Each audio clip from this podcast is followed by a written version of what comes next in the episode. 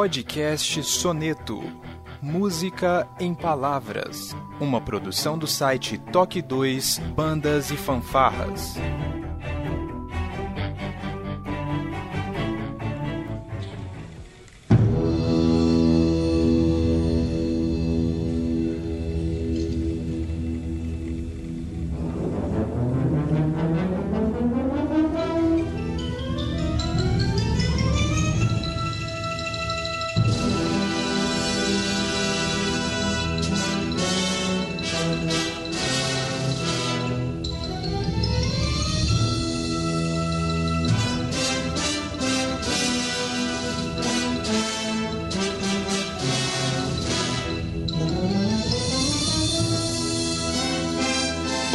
Boa tarde, boa noite. Sejam bem-vindos a mais um Toque 2 Podcast Bandas e Fanfarras no ritmo da vida na batida do coração. Eu sou Josi Slay, estou aqui diretamente de Ribeirão Pires, São Paulo, e hoje eu vou falar de um tema que eu estou devendo já há muito tempo, com um convidado também muito bacana, que já há muito tempo eu quero bater esse papo com ele, e a gente vai saber onde ele está nesse momento. Está aqui comigo o maestro Fábio Bonvenuto. Seja bem-vindo ao Toque 2. Boa noite, obrigado Lei pelo convite, pelo carinho, Toque 2 aí, trabalho fantástico aí no meio de bandas, orquestras, e isso é fundamental para o nosso meio para nossa sobrevivência mesmo, né? Com certeza. É um tema que a gente gosta muito, música, né? Então, vamos falar dos diversos aspectos da música, até quando não há a música, é a música silenciosa. A gente vai falar um pouco mais sobre isso logo depois da nossa vírgula sonora.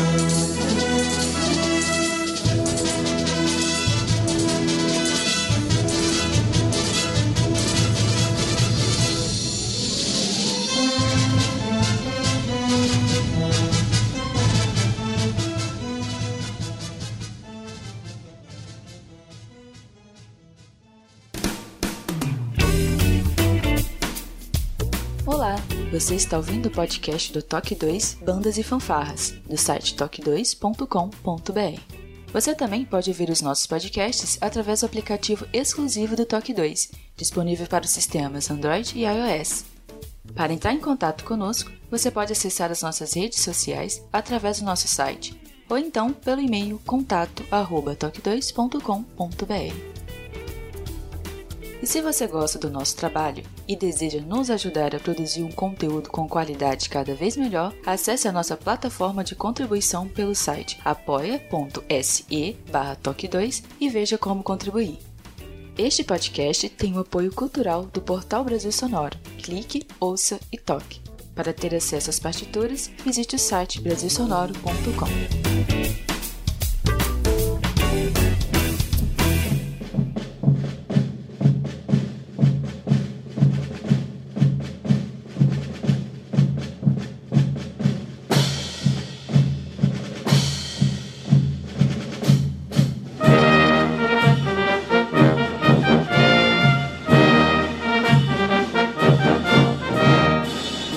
Muito bem, maestro Fábio. Eu já falei algumas vezes aqui no Toque 2 que a, a minha mãe ela tem uma, uma deficiência auditiva. E num bate-papo com maestros e amigos no meio da música, esse tema acabou vindo à tona e falaram: pô, o maestro Fábio Bonvenuto ele tem um trabalho voltado para pessoas que têm deficiência com audição, né? E tal. Eu achei aquilo incrível. Obviamente fiz a associação direta com aquele filme Mr. Holland, o adorável professor, que o filho dele no filme tem uma deficiência também e tal, é surdo. Poxa, e aquilo explodiu minha cabeça e eu fui atrás de artigos que falavam sobre o seu trabalho, vi várias entrevistas que você deu, estão todas aí disponíveis na internet. Vou linkar algumas aqui para o nosso público. Então foi assim que a gente fez esse contato. Isso deve ter pelo menos já uns dois anos e calhou que a nossa agenda conseguiu aí forçadamente, infelizmente, né? Mas conseguimos aqui. Então esse é o contexto de como eu cheguei a, até o maestro. E nesse bate-papo,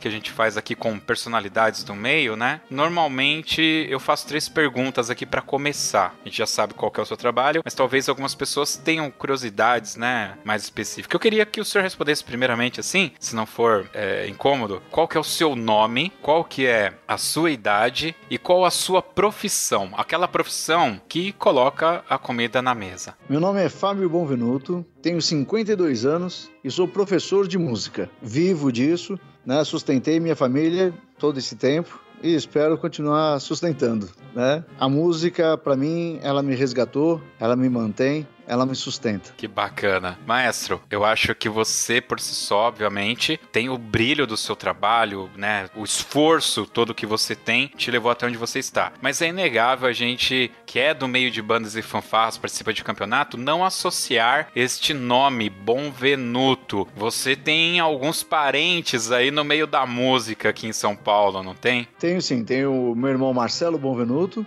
maestro. Tem o Antônio Bonvenuto, Toninho, né, que é coreógrafo. Ricardo Bonvenuto, que é trompetista, o Carlo Bonvenuto, que é saxofonista agora, e foi trombonista, estudou com Donizete Fonseca, tocou com a Mad Musicale, e o meu irmão mais velho, que não é da música, que é o Valdir Bonvenuto. Olha, eu conhecia já o Marcelo e o Toninho, que eu acho que o pessoal chamava ele de alemão, né? O... Isso, alemão. Obviamente lá daquela época do Colégio Progresso, tudo. Vamos pegar um pouquinho antes de falar, obviamente, sobre o core do seu trabalho. Você participava de bandas e fanfarras, participou desses campeonatos malucos com a sua família. Como que foi essa sua entrada na música? Enfim, fala um pouco pra gente sobre isso. O meu pai, ele era militar e na época, né, nos anos 70, ele era o instrutor de fanfarras, né, na época. E ele tinha, né, um trabalho com a prefeitura de São Paulo, na qual a gente participava dos campeonatos da, da Rede Record,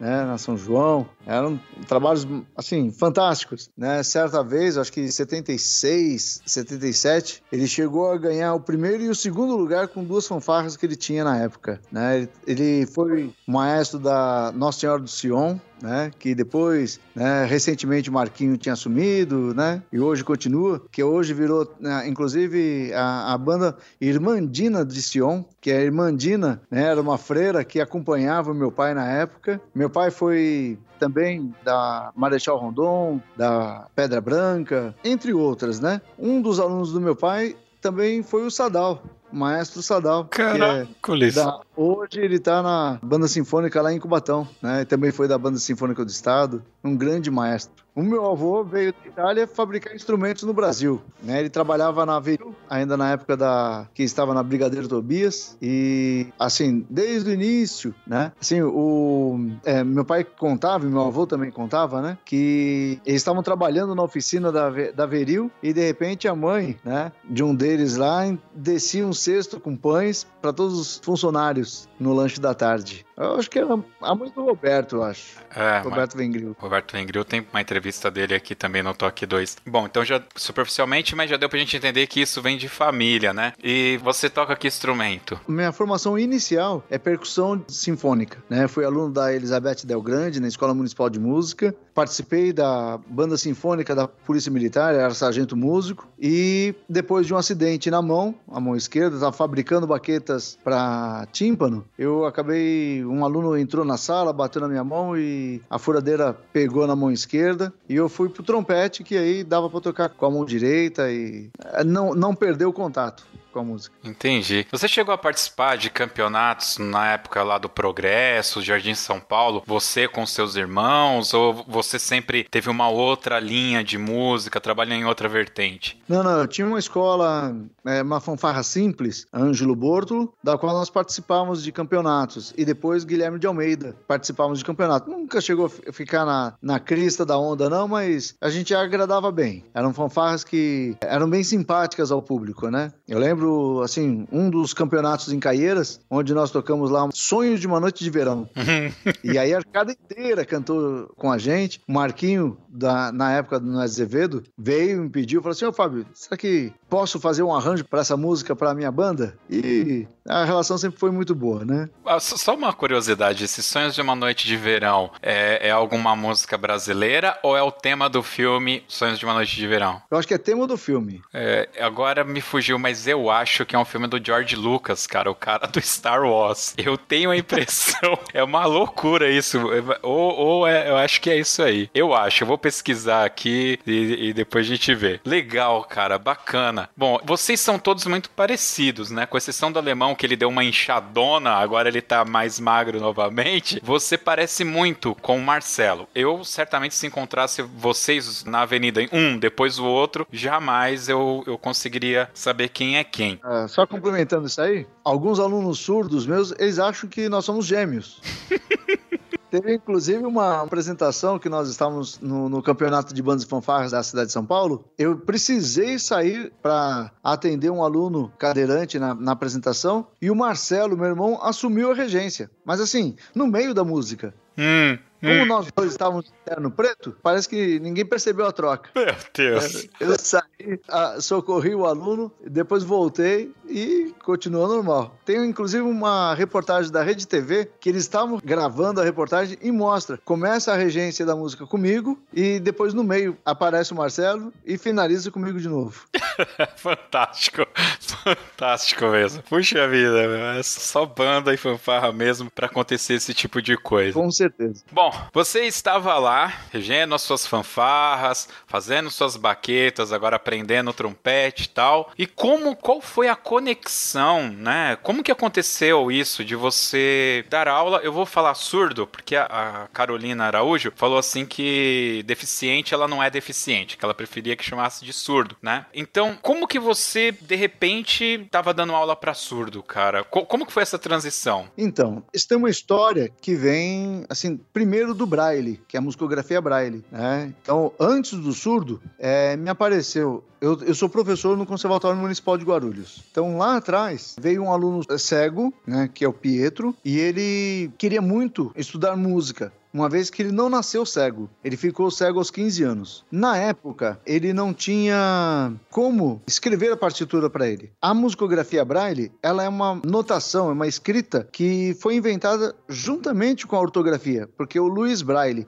que inventou a Braille, né, a tecnologia da escrita em relevo, ele era músico. Então, junto com as letras, o alfabeto, ele também fez o código musical. E demorou muito para chegar isso no Brasil. Aí, uma professora, que é a Dolores Tomé, que ela é da Escola de Música de Brasília, juntamente com é, Antônio Borges, que é da Universidade Federal do Rio de Janeiro, os dois elaboraram um, software que é o Musi Braille, que é um software que permite a gente transcrever a partitura para o braille. Então, a história com o surdo, ela veio depois dessa interação com o cego. Então, com o cego, nós conseguimos popularizar no conservatório Pra você ter uma ideia, Guarulhos uma cidade de 1 milhão e 300 mil habitantes. Tem muitos cegos. A primeira impressora braille da cidade de Guarulhos foi a do Conservatório Municipal de Guarulhos, para produzir partituras para o cego. Quando que aconteceu isso, mais ou menos? Em que época? Anos 90, 2000 já? Quando que foi? Não, 2005. 2005, muito recente, inclusive, então. Sobre essa questão da, do visual, né? Você conhece o, o, Lar das Moças Cegas de Santos? Acredito que sim. Conheço. O, o Paulo, que trabalha com a musicalização lá. Bacana, cara. Puxa, eu, eu estive em Santos ano passado no campeonato e eles desfilaram. Pensa, pessoas sem visão desfilando. Você olha aquilo e tem uma entrevista que eu fiz com umas senhorinhas que estavam lá. Vai, vou deixar o link aqui no, no post pro pessoal ouvir, também é bastante interessante. Agora, você falando que a pessoa que inventou o Braille era músico, de repente para mim isso tudo fez muito sentido, né? Porque a música ela é uma codificação de uma linguagem, né? Você transformar a fala ou o som numa notação que possa ser reproduzida pelo próximo e tal. Então, muito interessante. Eu não tinha essa informação. E aí, complementando, na época, Luiz Braille ele ficou cego porque ele foi ajudar o pai. A, o pai dele trabalhava com cortume, né? E ele, no que ele foi trabalhar lá com aquelas agulhas, ele acabou ferindo o olho. Um olho passou a infecção para o outro olho. Então, ele ficou cego total. Lá na, na escola, ele, bom, foi desenvolver o método braille, né, de escrita. Já existia um outro método, uma outra tecnologia na França que era de pontos, que era para levar mensagens na guerra. Então estava codificado em pontos. Então o inimigo se pegasse aquele papel não sabia o que, que era, né? O Luiz Braille pegou isso e transformou em texto, né, em um alfabeto e codificou mesmo, né? Então são seis pontos que combinados entre eles, né, dá 43 combinações. Até então, na França, poucas pessoas utilizavam esse método. Foi uma pianista cega tocando para Napoleão Bonaparte e ele foi então, né, parabenizá-la e ela falou assim: "Olha, nada disso seria possível se eu não tivesse aprendido partitura em braille". E aí ele falou assim: "O que, que é isso?". É o Luiz Braille que inventou. Foi aí que Napoleão, então, teve contato com, a, o método Braille e obrigou, então, na França, que isso fosse é, obrigatório, né? Assim, é, o uso do método Braille para alfabetização de crianças cegas. Né? Dom Pedro II, depois sabendo disso, trouxe o método Braille para o Brasil. Porém, não veio ainda, né, a musicografia. A musicografia veio só em 96. Caraca, Liz, olha, eu não tinha noção de nada disso que você está me falando. Para falar a verdade, para mim, Braille era alguma sigla que tinha um significado muito maior. Nunca que eu ia parar para pensar que é o sobrenome de alguém. Fantástico, maestro. Muito obrigado. E eu, eu ouso dizer que muitos dos nossos ouvintes também não, não tinham essa referência não, viu? Puxa vida. Legal. Aí entra esse aluno que, que tem essa deficiência visual, você então dá uma atenção especial para ele, é o que eu entendi aí da história tal. E aí isso que foi a sua evolução para chegar até os surdos. E como que foi isso daí? Então, no conservatório nós tivemos alguns alunos, assim que, que a, a, comunidade de pessoas com deficiências, né, que a DPD, é, outras entidades que trabalhavam com capacitação souberam do trabalho, divulgaram e alguns surdos se interessaram. Porém, havia uma, uma dificuldade para a família trazê-los para a escola de música, para o conservatório, porque achava muito distante da realidade deles, né? Então a própria família não acreditava. Foi quando o Marcelo, meu irmão, estava como coordenador de bandas e fanfarras da, da Secretaria Municipal de Educação e ele passou uma circular nas escolas municipais de São Paulo, perguntando se aquela escola tinha instrumento e se tinha interesse de montar uma banda ou fanfarra. Foi quando esse documento foi parar numa escola municipal de surdos, que é a MAIMEBS, Madre Lucibrai. Essa escola, então, a diretora podia ter pego esse documento e falar assim: olha, aqui é uma escola de surdos e a gente não tem interesse. Ela era extremamente democrática, a Cláudia Vendramel, uma das diretoras que eu mais respeitei na minha vida, porque ela foi de sala em sala explicar em Libras o que era esse documento. E aí as crianças surdas, né, 12, falaram: "Eu quero, eu quero", né? Sinalizaram que queriam. E nós começamos um trabalho, né? Primeiro, da leitura da partitura, do código musical, né? E encontrar sinais em libras que pudesse ter sentido para eles. Então, por exemplo, se você falar da nomenclatura da, das figuras musicais, nós chamamos a semibreve porque nos veio até, a, até nós dessa forma. Mas em espanhol ela é redonda. Em inglês ela é Holy Note, quer dizer, é inteiro. Cada um pega uma, uma característica. Se você for falar das, da mínima, para nós é a mínima. Em espanhol é blanca. Em inglês é half note, quer dizer, é metade. Então o, o americano ele pega a, o código pela matemática. Então é inteiro, é metade, é um quarto, um oitavo. E em espanhol é pelo desenho. Então é redonda, é branca, é negra e aí cocheia. Então, com o, o surdo, então eu, eu, usei mesmo, então, redonda, né? Branca é o sinal do branco em, em libras. A negra, né? Sinal de negra. Colcheia, né? Então, é uma bandeirola. Semicolcheia, duas bandeirolas. Então vai, foi bem pelo visual. E a gente conseguiu, então, com esses 12, se tornar 30, depois 50. E, e aí muitos desses alunos surdos, aí foi o caminho inverso. Então não era do conservatório para uma formação de um grupo, mas sim da escola básica de surdos. Esses alunos foram para o conservatório e lá então se aprimorando. Se eu entendi, você passa primeiro toda uma questão teórica para que eles entendam o significado, dando um nome para as figuras musicais, né? Utilizando esse recurso é, de como é chamado de, em cada língua. Nesse momento é o momento que você vai falar também dos tempos, quanto que vale essa figura vale tanto, essa vale um, essa vale dois, enfim. É, é nesse início você prepara ele totalmente com essa questão teórica antes de entrar no que seria efetivamente o som, a representação sonora? Não, não. Na verdade, tem que entrar junto. Tem que entrar junto. A gente começa pelo pulso. Então já começa utilizando, né? Pegamos a semínima como unidade de tempo. E aí mantém ela como unidade de tempo. Essa relação de deixar, por exemplo, a colcheia como unidade de tempo ou a mínima como unidade de tempo, nesse momento não é fundamental para o aluno, porque só vai confundir. Então é importante que ele tenha né, uma referência. E como o, o surdo e uh, deixa eu só fazer um adendo aqui. Claro, né? claro. O fato de você dizer deficiente auditivo é aquela pessoa que não é surda, mas ela tem uma perda significativa. A comunidade surda é uma comunidade muito ativa e atuante, né? Assim, alguns, é, não sei como que eu vou falar sem ser grosseiro, mas alguns chegam a ser tão radicais que eu já vi, assim, diálogos de surdo onde um casal de surdos é, disseram que se o filho nascesse ouvinte, eles perfurariam o ouvido dessa criança, porque eles não saberiam educar uma criança ouvinte. Então chega a ser radical até. Radical. É. Então, é, voltando na, na figura musical, nós iniciamos, seja com a marcha, seja com o movimento do corpo, mas balanço, jogo de bola, tudo que ele possa sentir que aquela pulsação ela é frequente, regular, simétrica. Então ele percebe essa pulsação. Né? Então a primeira coisa é, realmente é a semínima, que para eles a negra, depois figuras mais longas, então a mínima,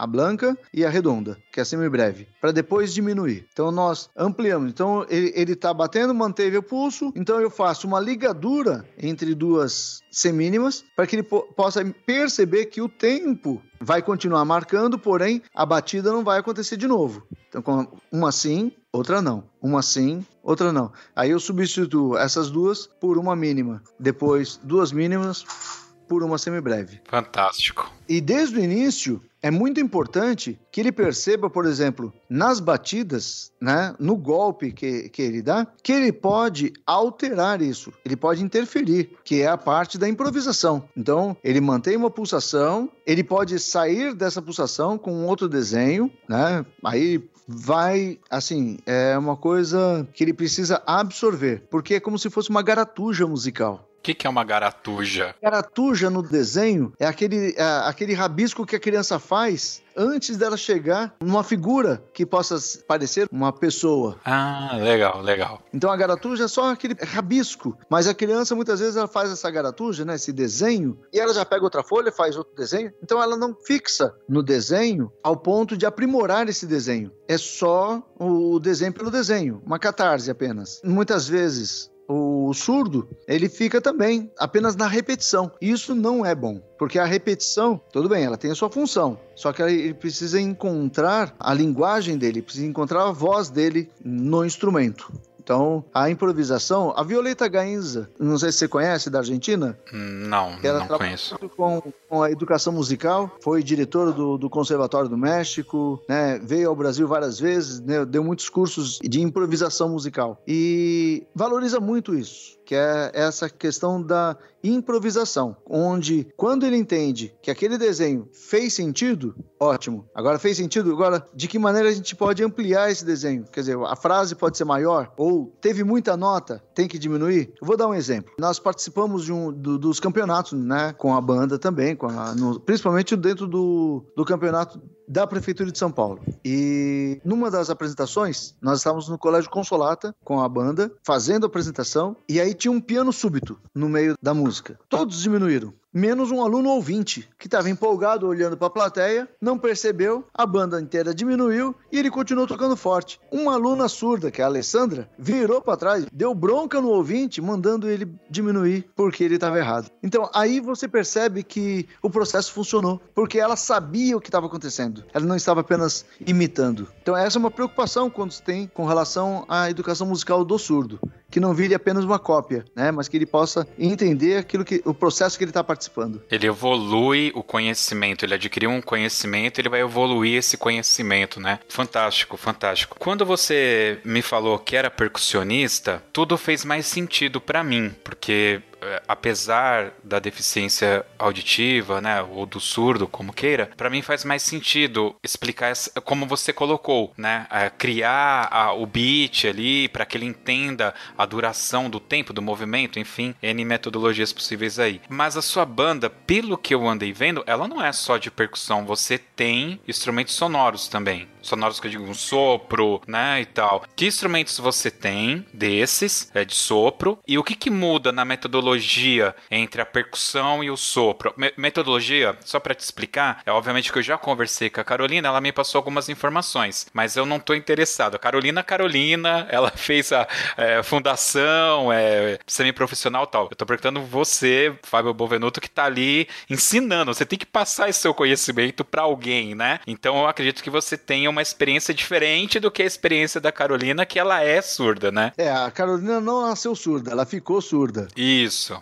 A experiência dela é outra. É outra. Então, eu tenho algumas situações que eu gostaria de, né, de exemplificar. Ótimo, fica à vontade. Uma das referências com relação à música e surdez é uma percussionista surda escocesa, Evelyn Glennie. Ela nasceu ouvinte, estudava piano, aos 10 anos adquiriu uma doença, aos 12 anos ela ficou surda. Quando ela ficou surda, o médico da família disse: ela é surda, então agora para com música. E ela questionou isso. Ela falou assim: peraí, né? Até hoje eu escutava e eu tocava e para ela música era tudo. Então ela chega e fala assim: não é a medicina, não é a ciência que vai me dizer o que eu posso e o que eu não posso fazer, né? Porém, as escolas de música na época não a aceitaram como aluna por conta da surdez. O pai teve que pagar o professor particular para que ela pudesse ter aulas de percussão. Aí ela, é, ela era pianista, ela acabou indo para percussão. Ela desenvolveu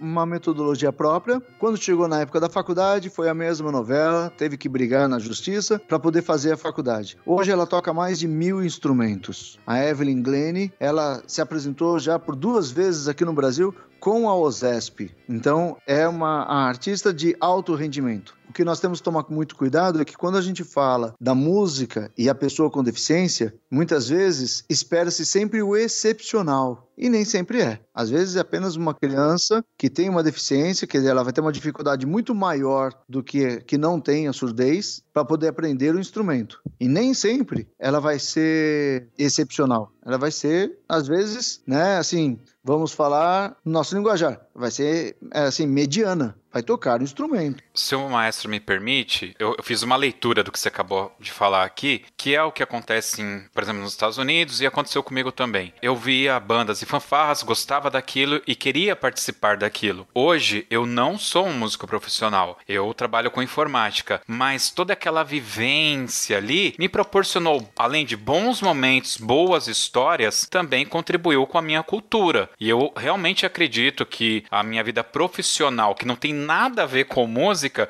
me proporcionou isso, né? Me proporcionou esse momento que eu tô vivendo. E, musicalmente falando, eu sou um zero esquerda. Realmente não sou bom. Eu não sou excepcional. Mas eu gostava muito daquilo e aquilo me ajudou a desenvolver outras habilidades, né? E, e é, só corroborando com o que o maestro falou. Mas nós entendemos isso mesmo, que a, a música, o ensino da música, ela não é para formar profissionais da música, a não ser que, que a pessoa queira. Aí sim, ela vai para um conservatório. Kate Swanwick, ele tem um livro livro que foi traduzido para o português que é Ensinando Música Musicalmente. Então você tem o ambiente da música ensinada dentro de uma oficina, você tem o ambiente da música ensinada dentro de uma escola regular, você tem o ambiente da música ensinado dentro de um conservatório municipal musical. Numa oficina, são projetos que têm começo, meio e fim. Por exemplo, banda. Banda e fanfarra. Você se prepara, você aprende a tocar aquele repertório. Muitas vezes é um repertório curto, de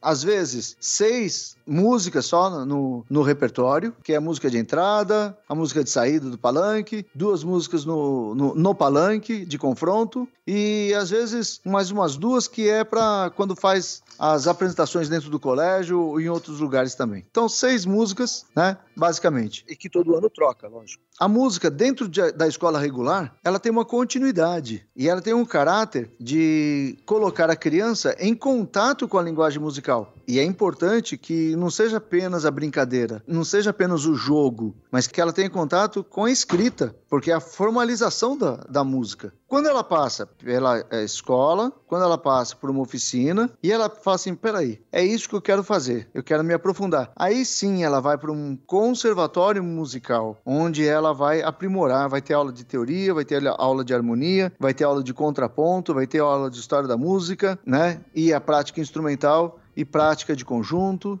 um segundo instrumento auxiliar. Quer dizer, é muita coisa para quem quer se profissionalizar. O surdo, eu vou dizer para você, tem alunos que pelo fato de ter estudado música, a conduta dele no emprego ela é diferente. A conduta dele com a sociedade ela já se torna diferente. Por quê? Quando ele está tocando, ninguém sabe que ele é surdo. Só na hora que ele fala. Porque o surdo, você só sabe que ele é surdo na hora que ele tem que se comunicar. Caso contrário, ele toca e ninguém sabe que ele é surdo. E ele recebe os aplausos com todo mundo. E aí então é a inclusão de fato. Outras situações de alunos que só por fato de tocarem na banda, né? Então eles começam a ter contato com um, um universo porque eu trabalho com crianças não apenas surdas, mas trabalho com surdos carentes. Até hoje, nunca trabalhei numa escola de surdos de elite, só trabalhei na periferia. Então, o mundo deles é muito restrito. A família muitas vezes não sabe Libras, então ela não conversa com eles. Então, agora que tem o celular, eles ainda conseguem, né, através de videochamada, conversar com outros amigos. Mas antes disso, e vamos falar de 2005, que não tínhamos nada disso, a vida deles era muito deprimente, porque eles ficavam no quarto, porque a família ficava na sala assistindo novelas e eles não tinham o que fazer. Quando eles aprendiam um instrumento, pelo menos eles podiam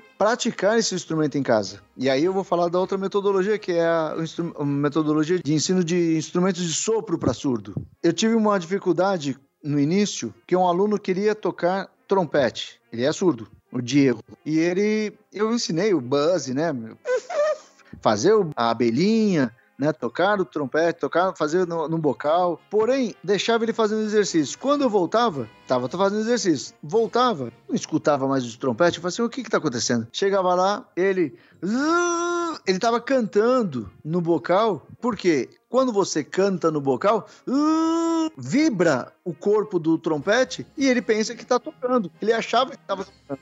Meu Deus do céu. É, porque aí você tem que entrar com o quê? Com a consciência corporal.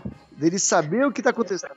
Desculpa te interromper, mas é uma responsabilidade muito grande. O senhor mexe com anseios da alma da pessoa. Meu Deus do céu. Como que você chega em casa todo dia? Como, como que. Vamos pausar essa história do garoto? Fala pra mim como, como você se vê. Como que se sai de um ambiente desse e chega em casa, sabe? A minha esposa também dá aula de música, então a gente compartilha muitas dessas experiências. Para mim é muito gratificante quando eu encontro uma solução e angustiante enquanto não encontro, né? Porque eu preciso encontrar um meio, eu preciso me colocar no lugar dessa criança, porque eu quero solucionar isso. Eu quero encontrar um meio, né? A, o método né? Se eu, se eu posso dizer assim, um método que eu realmente utilizo, é um método de experiência formativa. Então, através da experiência, é que ele vai formando o conhecimento, né? É, formalizando a linguagem musical e tudo mais. Então, eu me sinto um desbravador, talvez, né? Existe um, porque eu não sei, é, talvez eu, é que eu tô muito longe da sua realidade, mas existe um método, ó, é assim que se ensina? Ou isso você, empirismo mesmo, experimentação do dia a dia, tenta isso, vou tentar passar informação para esse garoto dessa forma, depois dessa outra forma, e foi criando, ou, ou tem lá um livro, efetivamente, que alguém escreveu, ó, eu comprovei já, isso aqui funciona. Olha, na verdade é o seguinte, alguém tem que ser o adulto da história, né? Então o professor, ele precisa primeiro, saber aonde quer chegar com o aluno, porque cada aluno é único, principalmente por conta da deficiência. Num método de ensino coletivo, você coloca lá 20, 30 crianças, põe o método e vai todo mundo ali por condicionamento, lendo tocando e acompanhando. Com o surdo já não dá. É uma coisa é, é única. É aquele aluno naquela situação. Até porque ele traz né, a bagagem dele da vivência. Então, se é um surdo, por exemplo, que é da congregação cristã no Brasil, uma igreja, e que tem a prática da banda, então ele está acostumado a ouvir os instrumentos, ou sentir os instrumentos. Então, às vezes ele se encanta pelo visual do instrumento, um trompete dourado, ou então uma tuba grande, ou um violino. É, eu já tive um aluno surdo que queria tocar violino, queria tocar violino, e eu falei assim: vamos lá, vamos tentar. Ele tinha muita dificuldade. Eu falei assim: mas é esse o instrumento? Quer, quer experimentar outro instrumento? E ele experimentou o saxofone, é o Daniel. E aí ele, ah, gostei do saxofone. Gostou? Por que tá tocando violino? Ah, mamãe quer. Falei, então mamãe toca violino e você toca saxofone. E com o saxofone ele conseguiu ler, conseguiu tocar, conseguiu desenvolver um repertório e depois ele até oficializou. Hoje ele toca saxofone na igreja dele. Que legal. Então, cada surdo é uma, uma realidade. Eu tenho surdo, aluno surdo, por exemplo, que é implantado, que é outro fato, né? Surdo que, que fez um implante coclear e às vezes para fazer uma regulagem da equalização desse implante, ele leva oito meses. Quer dizer, ele põe o implante, só que o SUS só agenda para ele com a fono para poder fazer a equalização depois de oito meses. Então ele fica com aquele implante fazendo ruído, barulho, que dá dor de cabeça, dá lamilitite. Para ele é melhor desligar. Quando ele equaliza, aí o meu trabalho é outro. O meu trabalho vai ser mostrar para ele que aquele ruído pode se transformar em som.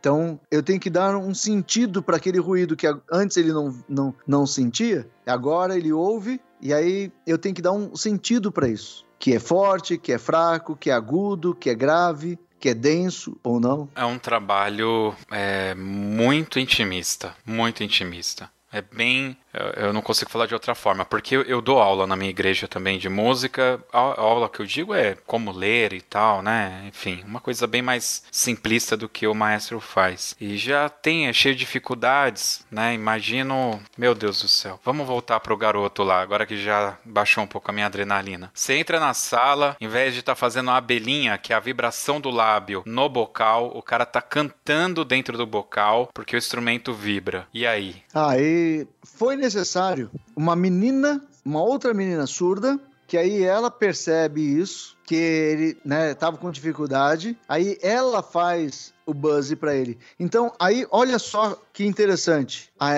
Emily, né, ela pega é, a experiência dela para ajudar o colega. Então ela se torna uma monitora e ela também é surda. Então é, é o surdo ensinando o surdo na música. A linguagem fica mais fácil, mais clara. Essa semana eu vi alguma coisa assim no Face que falava justamente de criança e pipoca.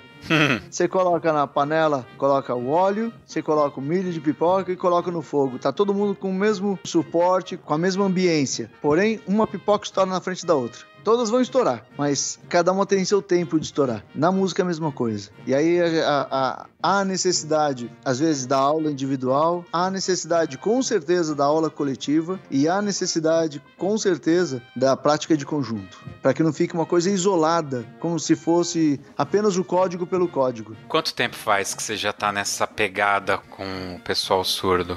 Olha, com o surdo vem de 2005 mesmo, mas eu fiz o primeiro curso de musicoterapia que veio para o Brasil, que foi com a Clementina Nastari. E isso foi em 86. Bastante tempo. É que agora você acabou chamando outra coisa. Eu já ouvi alguma coisa de musicoterapia num podcast chamado Rede Geek. O pessoal falou sobre musicoterapia. E lá eu lembro que era algo mais voltado para a área de psicologia. Eles usavam o mesmo termo, musicoterapia, só que era voltado para a área de psicologia. Esse, isso que você está falando de musicoterapia é, é nessa mesma vertente? Como que você usa isso hoje? Então, eu, eu penso que é, o educador ele tem que. Não adianta só uma faculdade de pedagogia.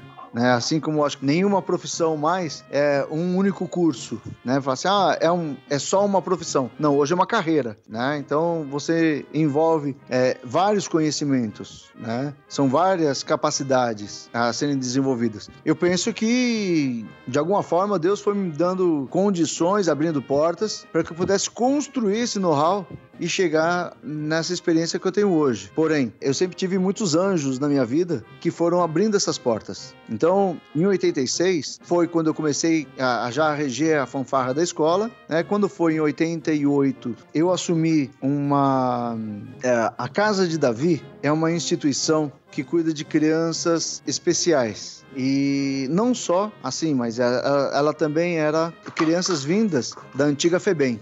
E ali é que apareceu para mim a possibilidade de fazer esse curso de musicoterapia. E a musicoterapia ela tem isso mesmo, ela, ela é voltada, na verdade, o musicoterapeuta não é o psicólogo, ele pode ser. O, a musicoterapia ela abre caminho de comunicação entre o paciente e o terapeuta, que é o psicólogo, né? Então seria uma terapia auxiliar. Ela me permitiu observar né, algumas características das deficiências, principalmente do surdo, né, que é o nosso assunto hoje, né, mas também do autista, do cego, do síndrome de Down, X frágil, entre outras, né? E assim, o conservatório, ele me disciplinou com relação a isso, porque falou assim, olha, a música aqui, ela é para formação, ela não é terapia. Então, o aluno surdo que entrar aqui, ele vai fazer um curso de música. Pode demorar mais, conta da deficiência dele, mas é, é uma questão de formação. O cego, mesma coisa, o autista, mesma coisa. Então a gente tenta não, não misturar as estações aí para a gente não se perder também, né? Porque quando você fala é, musicalização, ela é uma forma mais lúdica. Quando você fala formação musical já, né, para executar um instrumento, executar bem um instrumento, exigem outras habilidades. E a gente tem que dosar isso para não se perder no meio do caminho. Fantástico. Olha, fazia tempo que eu não, não era tão impactado com um bate-papo nesse nível. E pelo que você está deixando claro pra gente, existem outros projetos, então, de músicos com pessoas com síndromes N síndromes. E a gente nem tem acesso a isso, nem sabia que isso existe, né? Que coisa.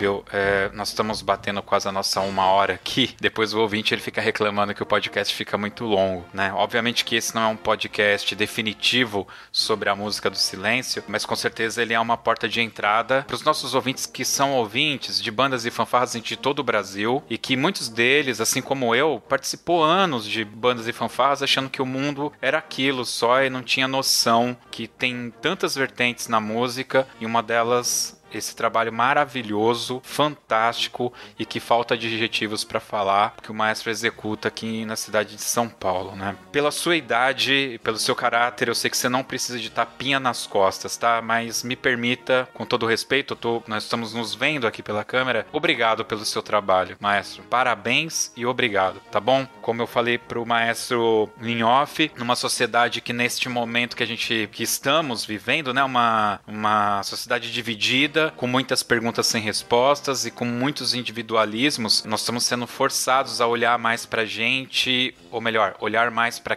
quem está à nossa volta. E eu tenho certeza que em todo o Brasil, em todo mundo hoje, no momento que a gente está gravando isso, as pessoas estão sentindo falta uma das outras, né? E esse seu trabalho que é tão dedicado ao ser humano, né? É, a pessoa não escuta, mas ela é um ser humano tão quanto eu. Então fica aqui registrado. Por mais banal que possa parecer a alguns, fica aqui, por favor, registrado. Maestro, fala um pouco pra gente de como que tá hoje o seu trabalho, né? Você tá tanto tempo aí lutando, trabalhando, graças a Deus eu vi que existe algum, mesmo que raso, algum reconhecimento midiático, a gente vê algumas coisas na mídia, vira e mexe, eu vejo que você tá em algum um jornal dando uma entrevista, isso é muito bom para isso que, que o maestro tá fazendo. Fala um pouco como que tá hoje, qual que tá o formato hoje? É, hoje, não sei se você sabe, mas o prefeito João Dória, quando assumiu a prefeitura de São Paulo, ele demitiu todos os instrutores de, e professores de bandas e fanfarra. Eu sei. Né? É, infelizmente. Eu tinha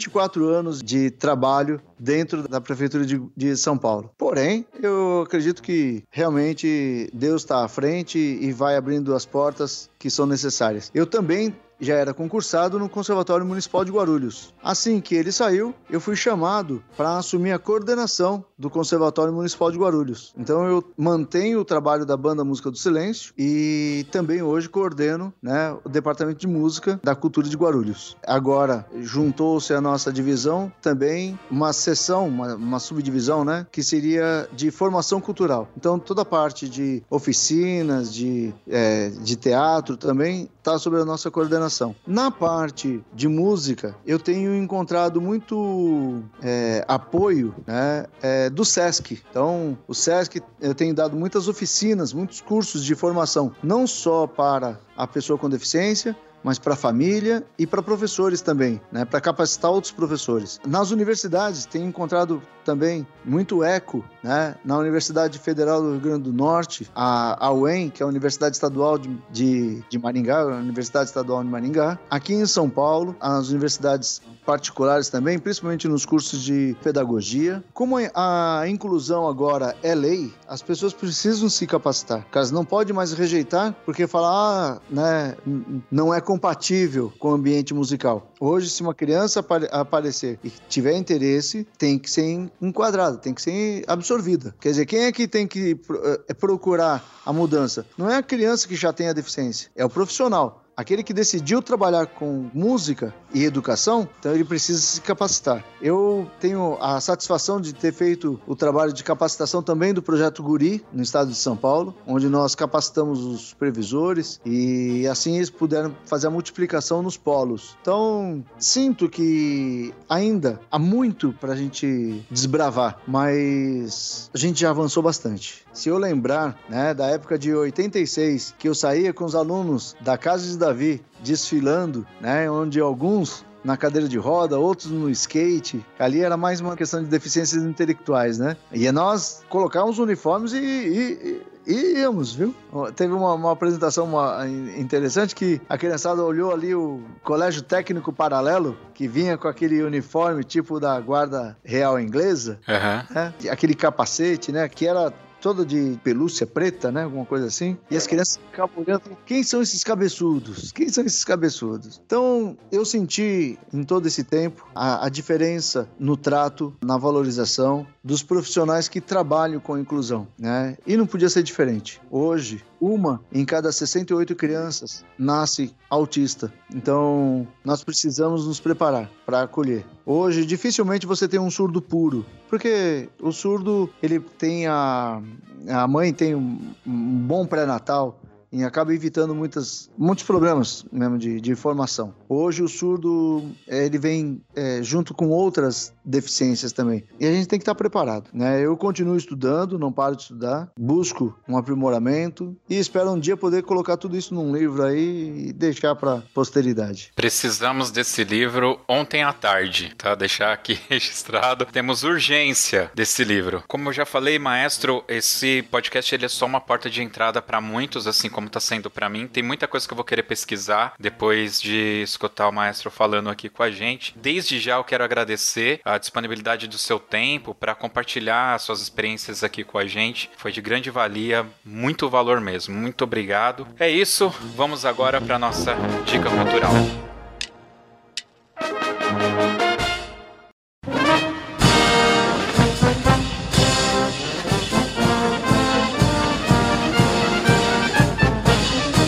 Dica cultural. A dica cultural é um momento que eu peço para o nosso convidado sugerir um filme, um livro, uma série, um espetáculo. Apesar que a gente não tá muito no momento de espetáculos aqui no Brasil, sei lá, um sabor de pizza, um restaurante, qualquer coisa, um prato para se fazer em casa. É, enfim, o maestro tem aí liberdade para fazer alguma indicação cultural pra gente. Mas para não te colocar no fogo, eu vou dar a minha indicação primeiro, aí na sequência o maestro fala, tá? tá e a minha indicação é um filme que eu assisti hoje. Tava aqui e já assisti esse filme hoje. É um filme da Netflix, então ele vai ficar por muito tempo lá no catálogo, chamado O Poço. Para quem já assistiu O Parasita, um filme que ganhou o Oscar, precisa assistir esse filme. É um filme espanhol com a temática justamente de algo que a gente falou aqui, que são questões sociais, né? Essas crianças que chegam para o maestro que não são apenas deficientes ou surdos, são pessoas também socialmente desprotegidas, né? Ou frágeis, por assim dizer. Então esse esse filme, ele vai tratar um pouco dessa fragilidade social, tem uma crítica muito boa e algumas camadas, vai falar muito de esperança também. É a minha dica. Assistam o filme O Poço, da Netflix. Maestro, agora é com você. Bom, então eu vou aproveitar e, como você está colocando alguma coisa bem recente, eu vou colocar uma coisa bem antiga. Encontrando o Forrester. É bom esse filme? É muito bom. É, eu, eu sei que filme é, mas eu me lembro assim que o banner dele não me chamou a atenção eu nunca assisti. É, mas fala de um resgate mesmo é, social e o poder que tem o professor, o poder que tem de transformar uma vida que muitas vezes nem sabia que tinha aquele potencial. Então, quando a gente encontra o potencial naquela criança, naquele jovem, naquele adolescente, muitas vezes marginalizado, e quando ele se empodera disso, né, ele consegue transformar o mundo. Encontrando o Forrest, eu tô tentando lembrar, eu acho que tem aquele ator que fez o, o Silêncio dos Inocentes, não é? Anthony Hopkins? Ele mesmo. É com ele? Você não lembra? não, não, é um outro. Eu esqueci o nome do. Sam Connery. Sean Connery. Caramba, é verdade. É verdade. É que ele já tava já com o cabelo encontrando o Forrest. É com Sean Connery mesmo. É com Sean Connery. E essa capa, eu tô vendo a capa aqui agora, não me deu vontade de assistir na época, possivelmente até por ser um drama. 2000, né? É um filme de quase 20 anos aí. Muito bom. Então fica aí a indicação do maestro. Vai ter link aqui no post para quem quiser ver alguma resenha e tal. Vai ficar fácil aí. Vamos agora para o Toca na Pista.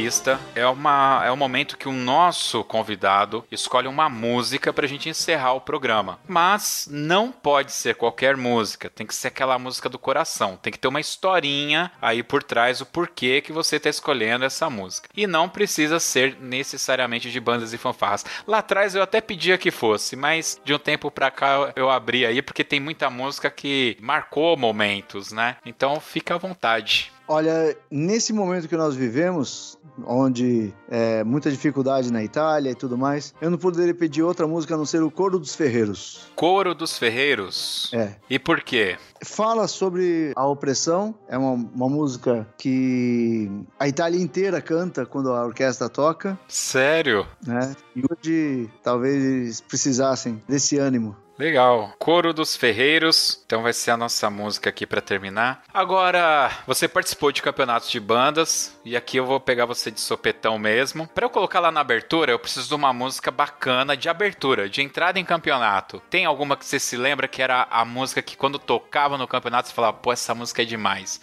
Ou que você mesmo tocava? Não vale o All the Way do Progresso, tá? Ah, não, não, não.